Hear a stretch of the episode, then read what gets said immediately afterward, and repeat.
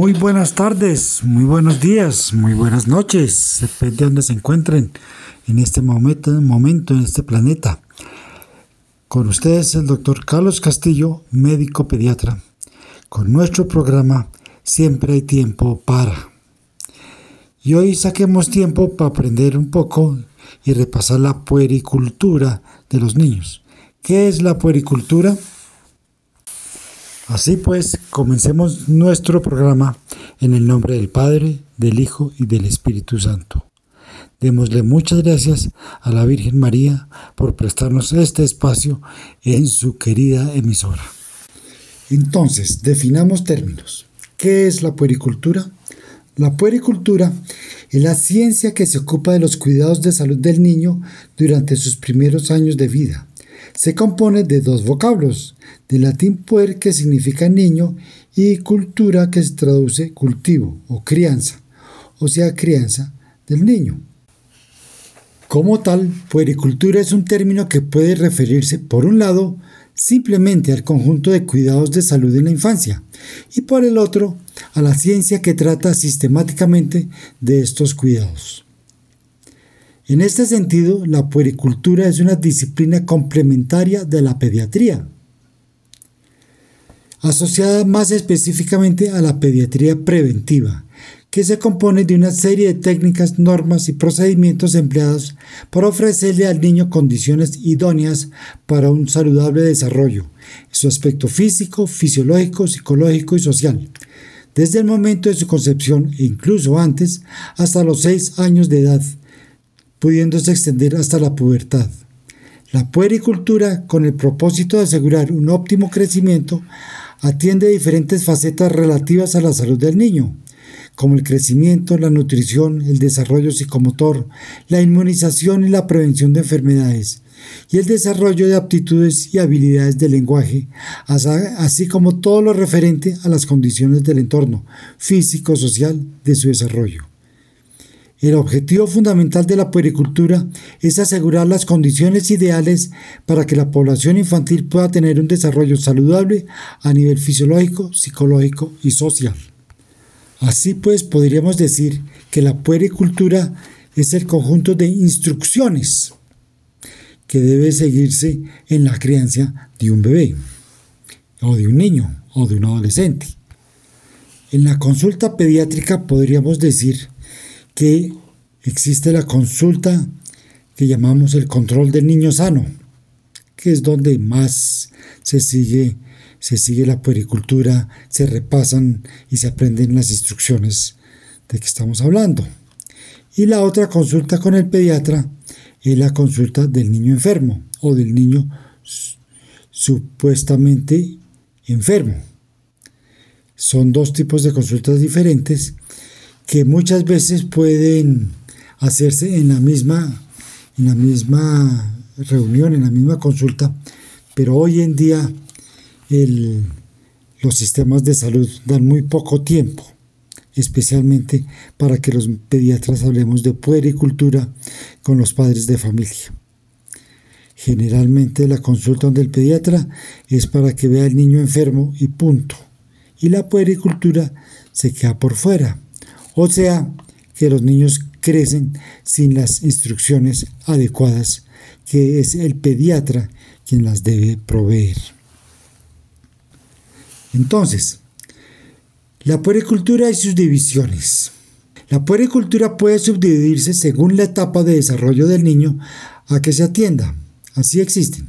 La puericultura preconcepcional, o sea, antes de la concepción es aquella que abarca todos los eventos y las condiciones de la pareja antes del momento de la concepción. En este sentido, examina y analiza el estado de salud de los futuros padres, determina, descarta, trata o previene enfermedades, hereditarias o no, que pudieran afectar la salud del niño, todo ello sin dejar de lado su función orientadora en términos de planificación de paternidad y demás factores sociales, económicos y morales conexos. Ideal sería que una pareja, una vez que contrae matrimonio, se comience a preparar para la crianza y formación de sus hijos. Tristemente, y esto es una de las motivaciones por las cuales he querido hablar de este tema, muchas parejas se casan y, deciden todavía no tener hijos, porque primero hay que, que crecer económicamente, tener una casa y prepararse y estudiar más y todas las cosas, y todavía no es momento para pensar en los hijos. Caray, yo creo que hay que comenzar a pensar en los hijos desde el momento, si no antes del matrimonio, inclusive desde el momento mismo en que se casan los padres. Puede que no vayan a, a encargar los hijos desde ya, pero sí irse preparando para cuándo, dónde y cómo van a encargar esos hijos. Porque si se da ya para muy tarde, a veces es muy tarde y se pueden pasar por alto inclusive eh, problemas en la salud de, tanto de la madre como del padre que no permiten la concepción. Y entonces si eso se hubiera resuelto antes, si hubiera pensado en eso antes, pues se van a poder concebir los hijos más fácilmente. Entonces, la puericultura preconcepcional es muy rara porque es raro ir a donde el pediatra si uno no tiene hijos. Entonces la gente piensa que donde el pediatra solo se debe ir cuando usted tenga los hijos. Hay que pensarlo. Interesante, yo he tenido parejas que van a mi consulta pensándolo ahora, no antes, no preconcepcional, pero sí una vez que, que están embarazados, entonces sí he tenido varias parejas que les gusta mucho ir a, mi consulta para que hablemos sobre la crianza de los bebés. se supone que donde el ginecobstetra se habla, se debería hablar sobre los cuidados durante el embarazo. Pero uno de pediatra también les puede dar algunos tips, ¿cierto? Sobre el cuidado de la mamá y del niño dentro de la madre. Así pues, entonces, la puericultura concepcional o prenatal, o sea, cuando ya estábamos embarazados, se designa aquella que abarca todos los eventos que ocurren desde la fecundación del óvulo, pasando por la gestación hasta el parto, y que se encarga de los cuidados de higiene, salud y nutrición de la embarazada una adecuada vigilancia médica prenatal, información referente al proceso de gestación y preparación física y psicológica para el momento del parto. No solamente de la madre, sino del padre. A estas consultas tienen que asistir los dos, porque es hijo de los dos y los dos van a criar al niño.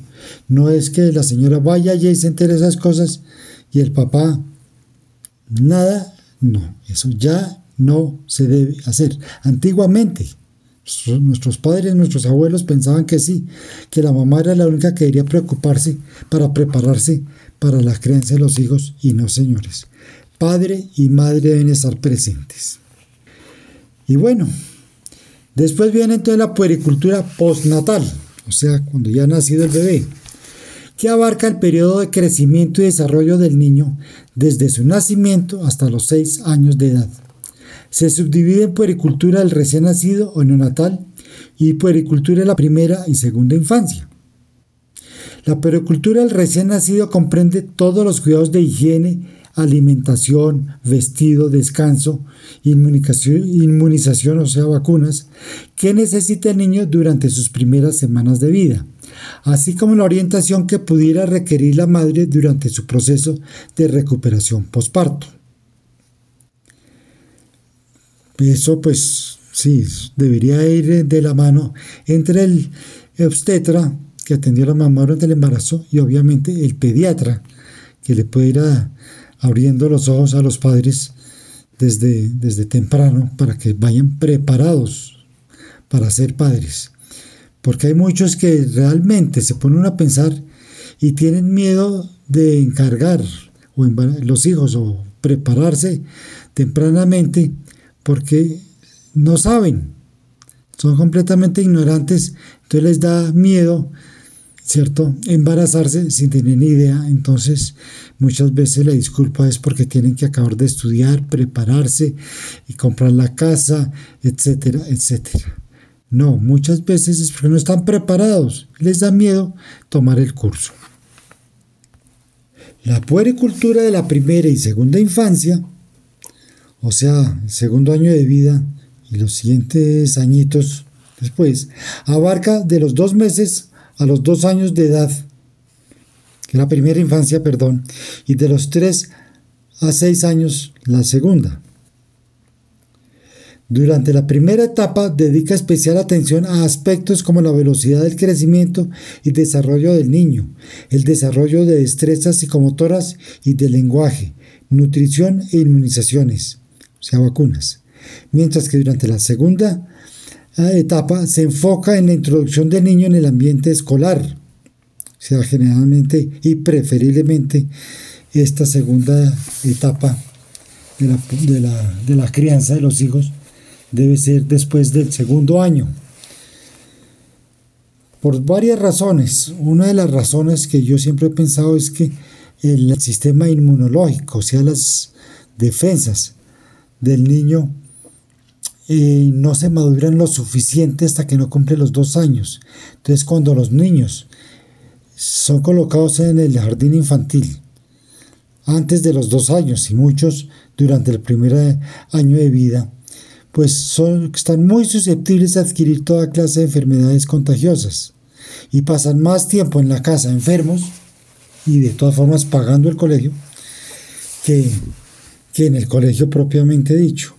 Entonces, ese, ese segundo año es un año muy, muy propicio para que practiquemos la puricultura, nos preparemos como padres y enseñémosles a, a los hijos cómo va a ser esa vida de ahí en adelante.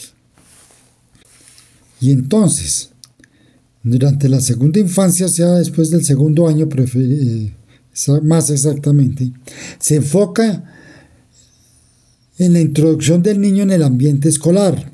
Se le da seguimiento al desarrollo de sus habilidades y al progreso de su aprendizaje, así como todo lo relacionado con los cuidados de la salud, higiene y nutrición naturales de su etapa de crecimiento. Hasta aquí todo suena como sí, un libro de instrucciones, ¿cierto? Pero a partir de los 12 meses de edad, los niños ya comienzan a, a, una maduración, un comportamiento emocional muy especial empiezan a darse cuenta que ya pueden manipular en mayor o en menor grado a sus padres, especialmente a la madre. Empiezan, por así decirlo, a romper el cascarón y quieren imponer sus ideas y caprichos sobre los de sus padres y o acudientes. Hasta este momento, el hogar, dulce hogar, ha sido una dictadura. Y así debe continuar hasta los siete años. Con esto quiero decir que quien manda son los padres y quien obedece deben ser los hijos, por lo menos a esta edad. Esto creo debe ser así, ya que ellos todavía no se han formado un criterio claro y uniforme de qué está bien y qué está mal. Este criterio se lo tenemos que inculcar nosotros los padres. Es en este proceso entonces que chocamos con ellos, nosotros tratando de encarrilarlos por la vida y ellos tratando de ensayar diferentes sistemas de funcionamiento de una vida que no conocen. Ser niño no es fácil, ¿cierto? Aquí es entonces donde se origina el famoso berrinche. Es la pataleta que llamamos también, porque no le dimos gusto en todo lo que ellos quieren. Y es que no se les debe, no se les puede dar gusto en todo so pena de deformarlos en vez de formarlos. Un viejo adagio dice, a los hijos se les debe dar todo lo que necesitan, mas no todo lo que pidan. Porque por todavía no tienen criterio para manejar las cosas que están pidiendo. Así pues, estos berrinches de verdad comienzan en el segundo año de vida, especialmente, prácticamente en todos los niños. Y depende de nosotros como padres de nuestra paciencia y de nuestro amor para con ellos, cómo vamos a manejar esos berrinches, hasta cuándo les van a durar y cómo vamos a sacar de, de ese manejo de los berrinches algo bueno para el resto de sus vidas. Para la siguiente parte de explicación que vamos a hacer, como no tenemos video, sino solo voz, me gustaría, si pueden, tomar papel y lápiz y vamos a hacer un pequeño dibujo que nos va a, enseñar y aclarar las rutas que debemos seguir en, la, en el manejo de estos berrinches. El dibujo es sencillo. Vamos a dibujar un triángulo hacia abajo, con la punta hacia abajo, y en cada uno de los extremos vamos a dibujar una esferita que va a ser una carita de un niño. O sea que tenemos tres caritas unidos por, por tres líneas. A esas caras le ponemos a cada cara su par de ojos y a la cara que está arriba a la izquierda le vamos a dibujar una cara, perdón, una boca sonriente. La carita de arriba a la izquierda es una carita feliz, una carita sonriente. La carita a la derecha va a ser una carita triste. O sea, sus dos ojos y la boca, pues triste. Y la carita que está abajo va a ser pues sus dos ojos y de boca va a ser una línea horizontal. O sea, carita feliz arriba a la izquierda, carita triste a la derecha, carita indiferente abajo. Bien. La línea que une las dos caras de arriba, la carita feliz y la carita triste, la vamos a denominar la línea A. La línea que une la carita triste con la carita indiferente, la vamos a nombrar carita B, eh, perdón, camino B o rayita B. Y la que falta, que está entre la carita indiferente y la carita triste, la vamos a nombrar camino o rayita C. Entonces tenemos la rayita o raya A arriba, B a la izquierda y C abajo. Bueno, entonces eso lo tenemos ahí en un papelito para continuar con nuestra explicación.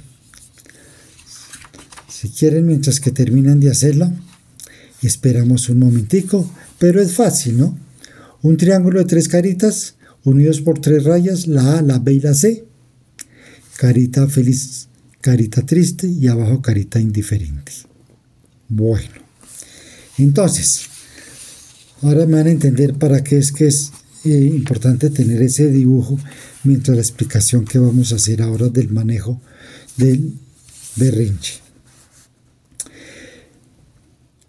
Entonces, como decíamos, la mejor manera para el manejo del berrinche es no dejarnos involucrar en el juego de ellos. Como están bravos, quieren que uno también se ponga bravo y se sienta tan mal como ellos están, o sea, toman el camino A.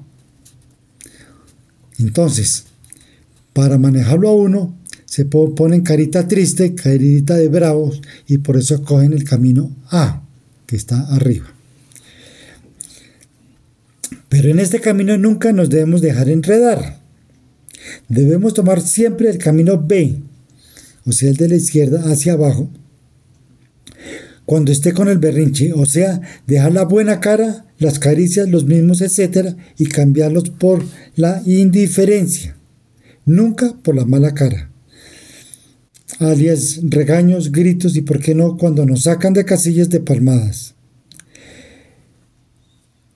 El camino que definitivamente está prohibido es tomar el camino C, o sea, pasar de la carita indiferente a la carita eh, eh, brava, o sea, arriba a la derecha.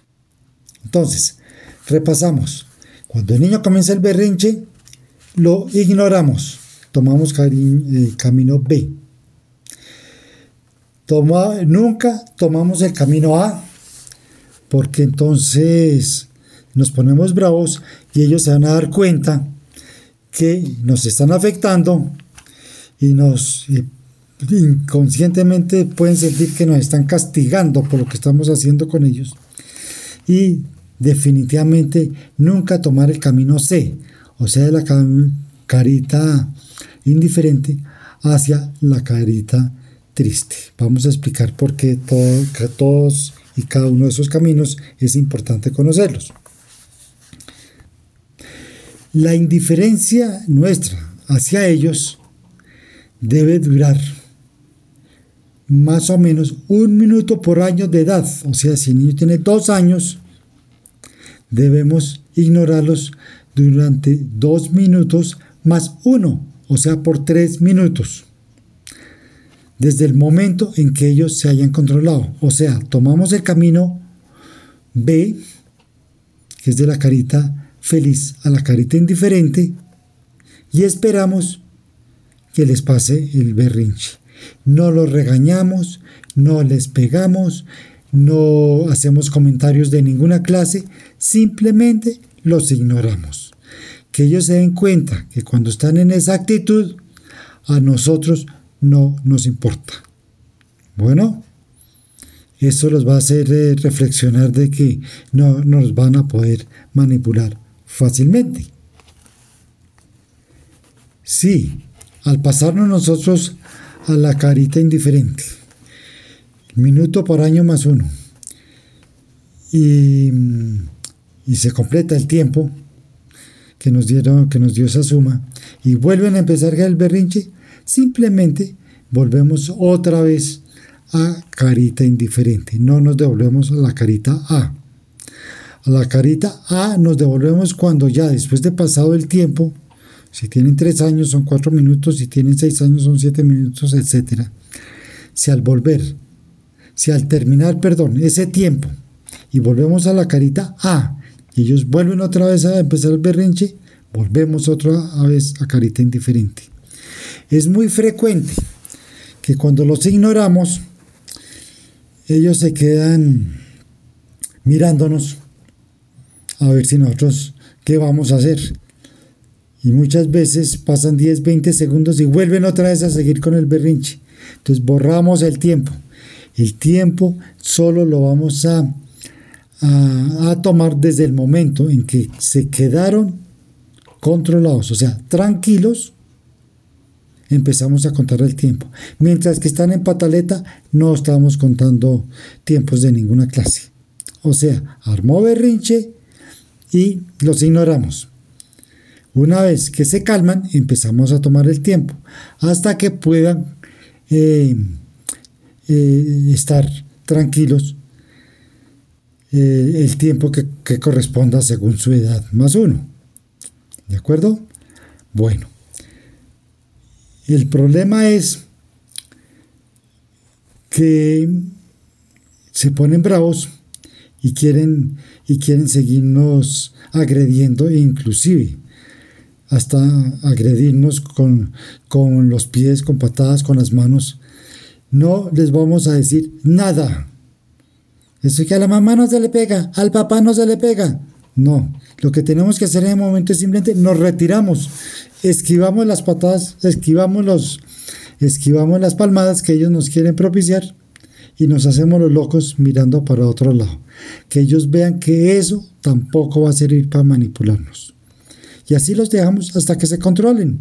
A veces pueden tomarse 10, 15 minutos eh, bravos para poderse calmar y poder contar el tiempo.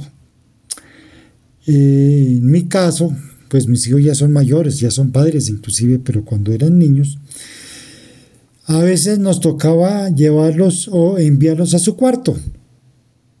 Yo me acuerdo de mi hija cuando tenía como 4 o 5 años, que se puso así a hacer un berrinche terrible y le dijimos, mi hijita, por favor te vas para tu cuarto. Entonces, toda brava y, y, pataleando, se fue para su cuarto, cerró la puerta con fuerza y, se, y allá oíamos que botaba cosas, tiraba cosas, todo. nosotros no le poníamos bolas. Todo eso lo hacía ella para que nosotros fuéramos allá pues, a atenderla. Y bueno, esperamos un rato, como a los 5 o 10 minutos, ya lo vimos que se había calmado, que ya no hacía ruido de ninguna clase. Entonces, como tenía 5 años, empezamos a contar los 6 minutos. Y entonces, mientras que esperábamos esos 6 minutos, y nosotros, pues, imagínense, uno se siente re mal, pero hay que, hay que estar juntos, padre y madre, uno apoyando al otro, ¿no? Y no tomar partido con el niño, sino papá y mamá unidos en eso. Eh, de pronto ella, el cuarto de ella estaba en un segundo piso y la sala de la casa en un primer piso donde estábamos nosotros esperándola. Cuando de pronto vemos que se asoma arriba a la escalera y nos dice, papitos, papitos, ya estoy linda, ya me pasó, ya estoy linda. No, nosotros, imagínense, que ahí nos morimos. Entonces, bueno, mi amor, baja, ya había pasado el tiempo, baja y, y siguió comportándose divinamente ya estaba entendiendo que era comportarse bien, según ella, comportarse linda. Eso fue eh, importantísimo ese momento de la vida. Y mm, con el niño también pasaba mucho eso, hacía unas pataletas terribles y para su cuarto, amiguito, y nos avisas hasta apenas estés, estés bien. Una vez sucedió que se pusieron a pelear los dos y cada uno hacía un berrinche distinto, viendo a ver mm, eh, qué partido tomaba uno, si con el uno o con el otro. ¿no? Nos están manipulando para que eh, uno tomara partido. Pues no, no lo seguimos a ninguno. Eh, lo, lo, curioso es que mi señora también ya, estaba, ya iba a empezar a hacer berrinche. Entonces yo les dije, bueno, mis hijitos, cada uno se va para su cuarto y cuando estén bien, me avisan. Ya la mamá, que ya rondaba los 30 años, pues entonces era 31 minutos que tenía ya que irse. Le dije, por favor, ¿sabes qué?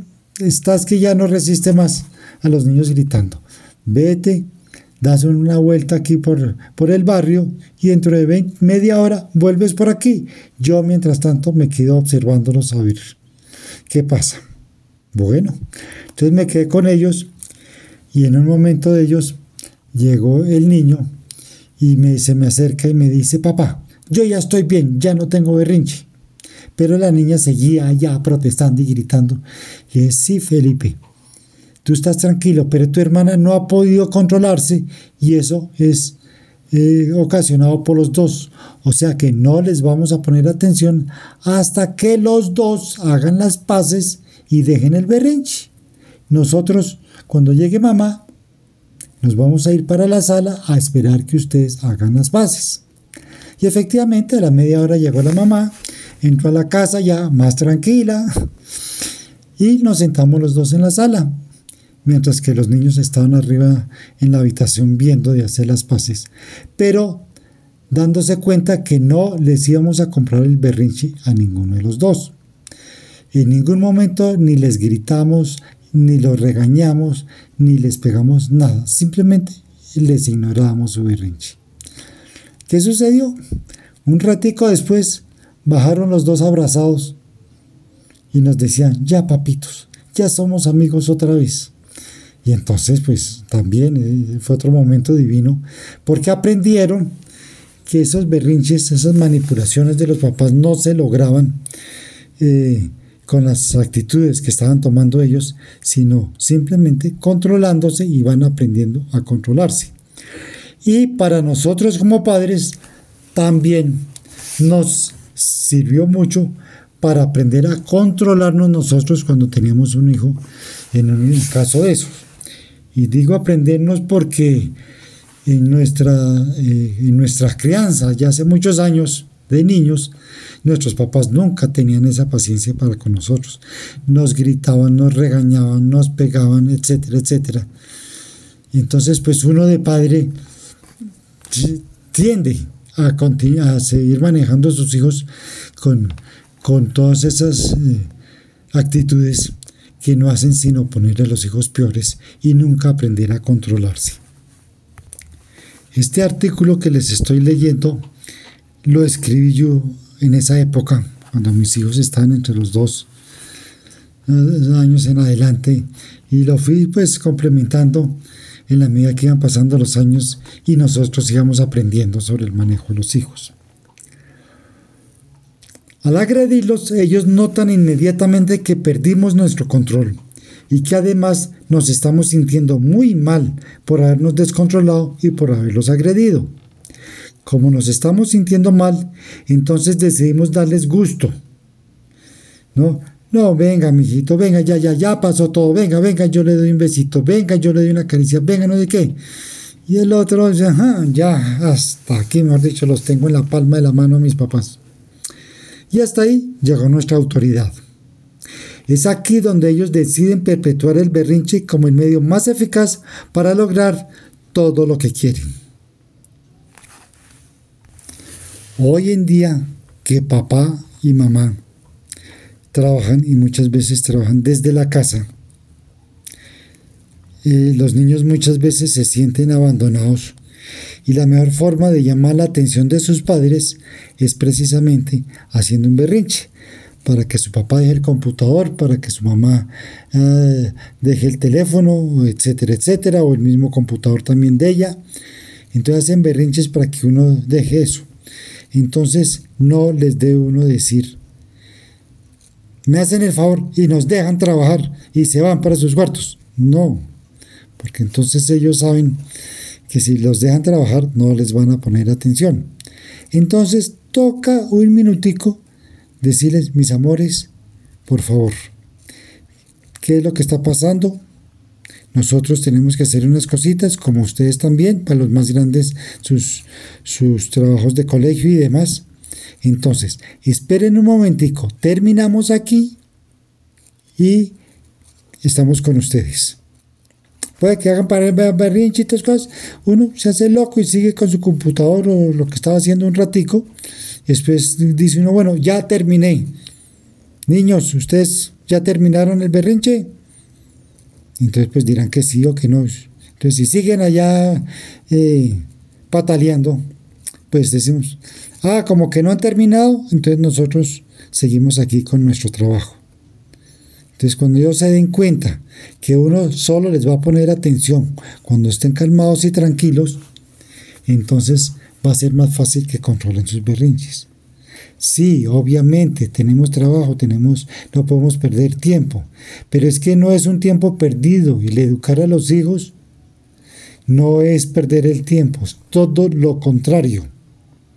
Entonces, nunca piensen que van a perder el tiempo porque van a parar un el trabajo de ustedes para corregir o ayudar a, en la corrección de sus hijos y que ellos se sientan que ustedes los quieren mucho, que ustedes se preocupan por ellos, pero que hay momentos en que no les pueden poner atención, que teniendo paciencia ustedes van a poderse desocupar y les podrán poner atención.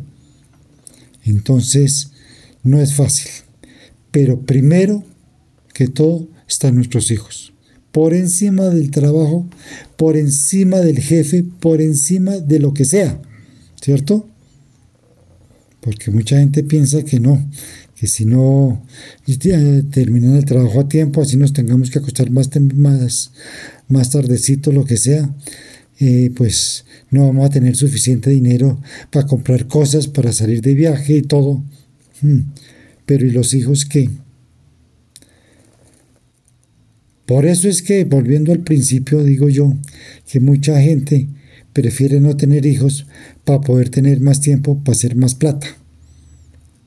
Eso es muy triste, porque realmente eh, en este mundo una de las funciones principales de una pareja es el tener sus hijos y educarlos y criarlos en el buen camino.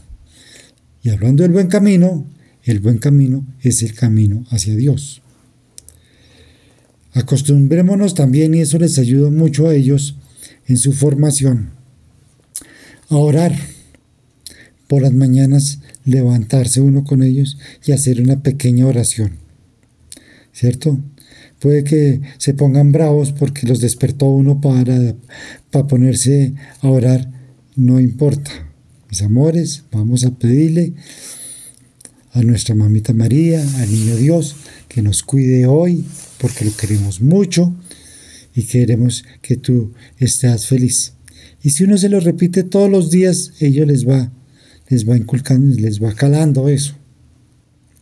¿No? Lo mismo eh, por la noche. Entonces, también, siempre, cuando se van a acostar a dormir, hay que hacer una oración con ellos.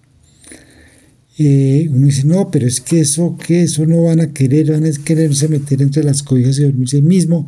Eso no es fácil. Les cuento otra anécdota de mi vida con mi nieta, que ya a estas alturas tiene siete años, pero lo que les voy a contar, ella tenía alrededor de, de años y el hermanito pues estaba chiquito, estaba el primer año de vida. Y estábamos en la casa de ellos con mi señora y ya eran como las 8 de la noche y mi hija estaba tratando de dormirlos. La niña obviamente no se quería dormir porque están los abuelitos ahí, no se quería, querer jugar y que le jugáramos y no sé qué. Y mi señora pues tenía que dormir al bebé. Entonces, pues el lío con la niña grande que si no le parábamos bolas para jugar, armaba gran berrinche. Entonces con mi señora ahí, pues sí, tratamos de jugar mientras que la mamá se desocupaba y venía. Pero bueno, ahí teniéndole paciencia a la niña y jugándole poco y, y estando ahí con ella, no regañándola así ni, ni, ni pegándole porque no se iba a dormir ni nada de esas cosas, finalmente resolvió meterse en la cama. Y nosotros felices porque habíamos logrado que la niña se metiera en la cama. Y en ese momento llegó la mamá a contarnos que ella había dormido al hermanito, que entonces ahora eh, la chiquita tenía que, que dormirse. Y entonces nos dice, bueno, pero antes de dormirse, tú sabes, Guadalupe se llama mi nieta, eh, tenemos que hacer una oración. Y entonces en ese momento se salió de la cama y nosotros, ay Dios mío, pero ¿por qué se salió de la cama?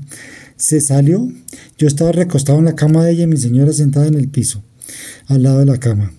Se salió de la cama y señalándolo a uno de nosotros nos decía, tú, abuelito, arrodilladito. Y tú, abuelita, arrodilladita.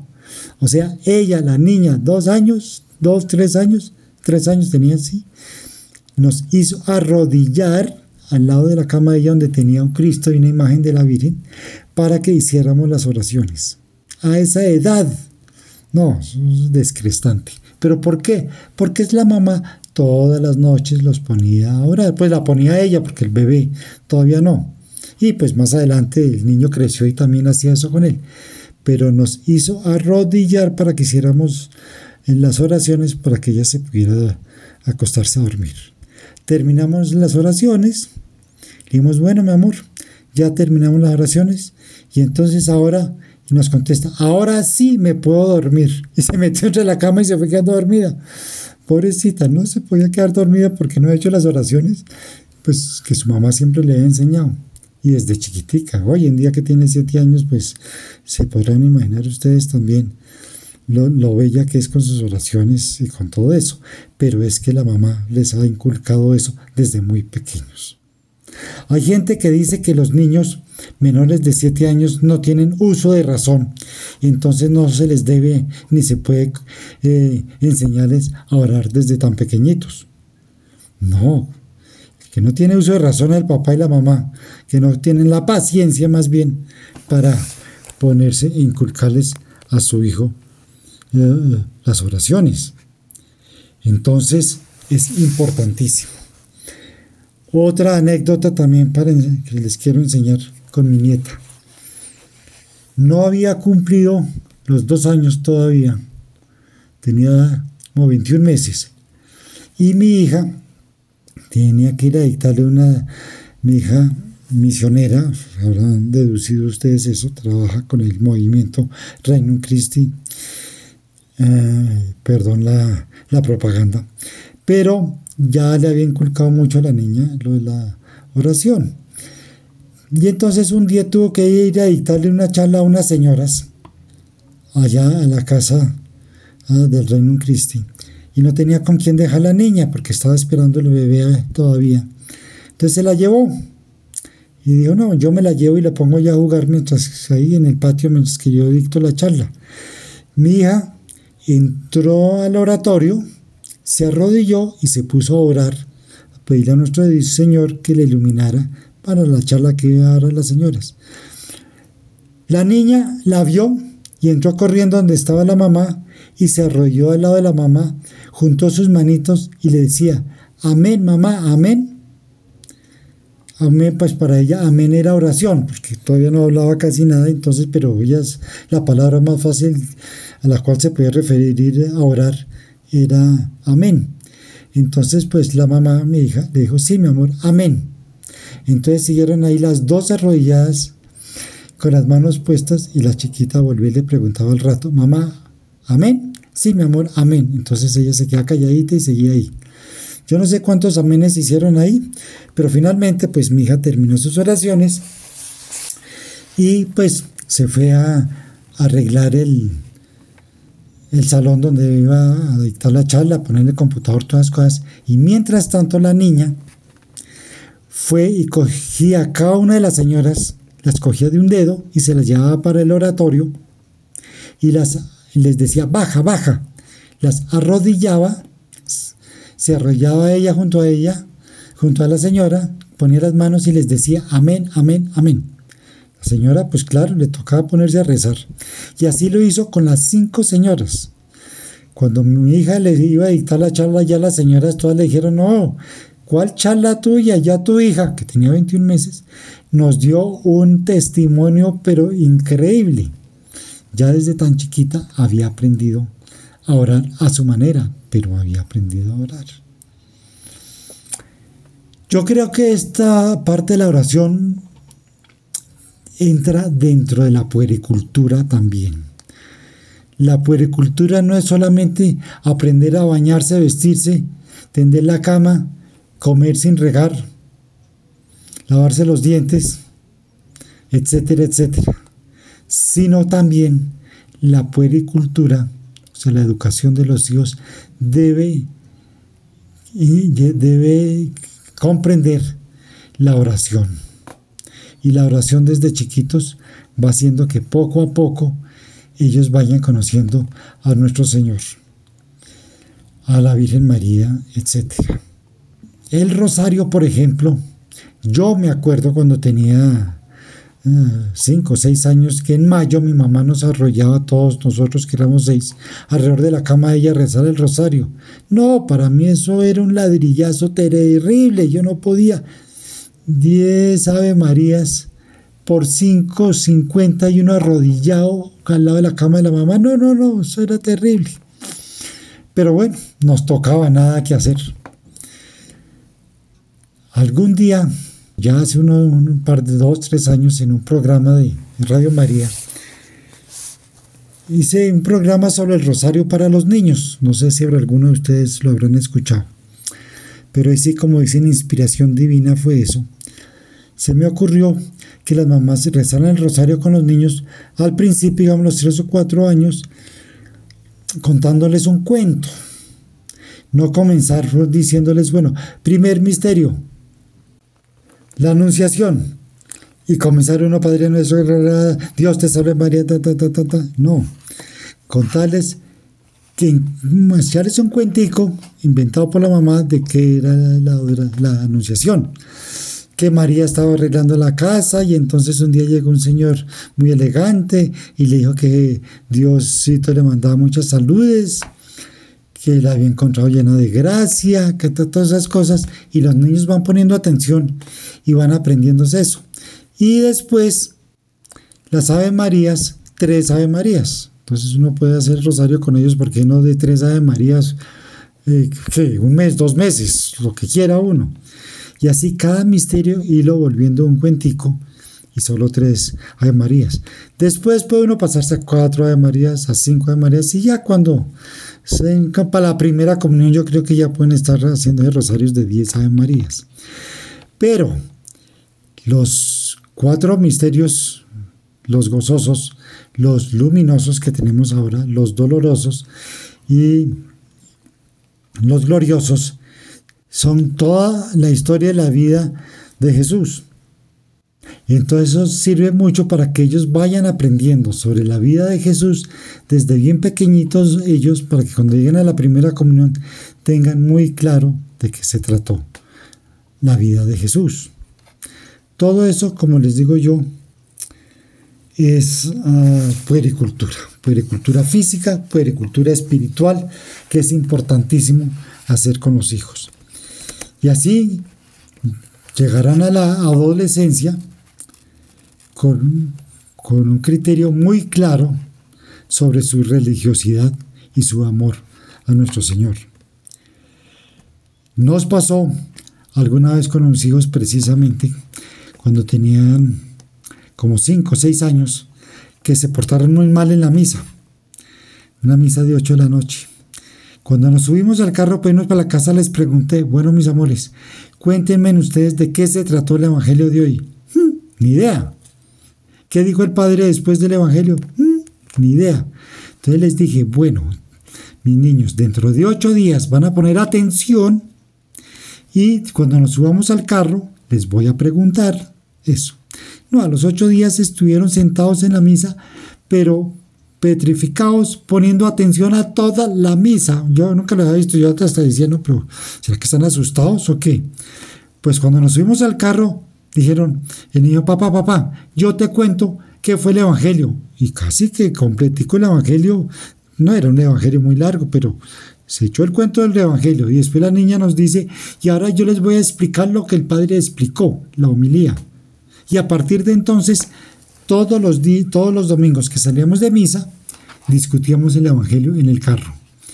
Eso fue magnífico, o sea, para ellos se lo gozaban porque entendieron para qué era la misa, porque muchos niños en la misa no se portan bien porque no entienden qué está pasando allá, entonces eso para qué, pero cuando uno les, les la misa les explique y se sienta con ellos, entonces van a empezar a entender la misa.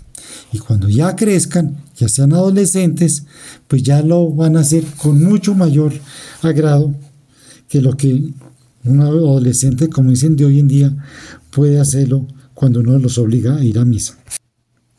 Y otro, otro ejemplo de puericultura espiritual no sucedió porque ya a los 13, 14 años, pues íbamos a los cuatro a comulgar y siempre íbamos en fila india, uno detrás del otro a comulgar. El más chiquito, el niño adelante, después la niña, después mi señora y yo iba atrás. Y todos los domingos íbamos, y los cuatro íbamos a comulgar, y ellos iban a comulgar felices porque sabían perfectamente qué está sucediendo. Resulta que hace poco, eh, hace poco no, un poco de tiempo después de eso, cuando ya tendrían por ahí 20 años tal vez, en la consulta me llegó una pareja, yo le vi el niño y mientras que la señora vestía al niño después de haberlo examinado, ella era un bebé, el señor se queda mirándome y me dice, doctor, usted y su señora y sus hijos no van a misa todos los domingos a la iglesia y van a comulgar los cuatro, ¿cierto? Sí, sí. ¿Y por qué usted? No, doctor, es que gracias a eso nosotros pudimos convertir a nuestros hijos. ¿Cómo así? Me dice, sí, porque ellos de la misma edad de sus hijos de 14, 15 años no querían ir a la iglesia y no querían comulgar. Y entonces yo empecé a mostrarles que había una familia, que eran ustedes, que iban todos los domingos y que siempre comulgaban los cuatro. Entonces, que le han dicho, no, papá, eso fue hoy, no, van a ver dentro de ocho días. Y gracias a Dios, doctor, ustedes nunca nos fallaron siempre iban. Tanto fue la cosa que mis hijos empezaron a gustarles ir a misa, ver que uno podía a los 15 años ir a misa sin problema e ir a comulgar. Y gracias a eso de verdad nos decía el Señor, gracias a ustedes, nuestros hijos hoy en día son unos católicos comprometidos. Gracias a ese ejemplo que ustedes nos dieron. La responsabilidad de la formación de los hijos es todo un reto. Yo diría que es el máximo reto que se puede poner uno en la vida. Los niños son como una escultura que sus padres van haciendo a través de su vida a quienes les queda perfectamente grabadas todas y cada una de las experiencias que tengan con sus padres. Por esto creo en la gran importancia de tener experiencias enriquecedoras con ellos, de recordarlas con ellos frecuentemente y cuando desafortunadamente haya experiencias negativas, darles la menor importancia posible para que ellos mismos sientan lo agradable de las situaciones y experiencias positivas y que las negativas no vale la pena promoverlas. Muy bien, de puericultura pues hablamos un poquito de cada una, de la puericultura física y de la puericultura espiritual. Espero que se motiven de verdad a practicar todo eso y criar a los hijos con mucho amor y con mucha paciencia y con mucha oración y con mucho amor por nuestro Señor y la Virgen María. Algún día de pronto hablamos, profundizamos más en otros eh, temas de puericultura con los niños, como la lactancia materna, etcétera, etcétera. Pero hasta aquí tenemos tiempo y espero que pasen un resto de fin de semana agradable y dentro de 15 días nos volvemos a hablar. Mi Dios los bendiga. En el nombre del Padre, del Hijo y del Espíritu Santo. Amén.